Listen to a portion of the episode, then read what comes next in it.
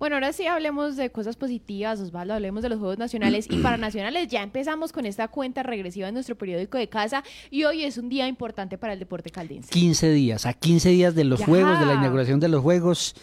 Eh, hoy en el Teatro 8 de Junio, pues hay una jornada, a partir del mediodía hay una jornada especial, pero después, a, eh, a las 6 y 30 de la tarde, está presupuestada la entrega de la bandera a todo el equipo de Caldas. Recordemos que son... eh, son que son eh, 437 deportistas que va a llevar Caldas a los Juegos, de esos son como 97 eh, paralímpicos, paranacionales, el resto convencionales, pero va a haber una, va a haber un, eh, una presentación de lo que es el protocolo de comportamiento, porque es una delegación grande. Claro. Después hay una conferencia con Mauricio Rodríguez, que es del Comité Olímpico Colombiano, un neuro, eh, neuromotivador, creo que así se llama, eh, neu- de neuroliderazgo, Neuroliderazgo. perdón, neuro, neuroliderazgo. Y finalmente la presentación de la implementación deportiva y la entrega de la bandera. No sabemos a quién le van a entregar la bandera.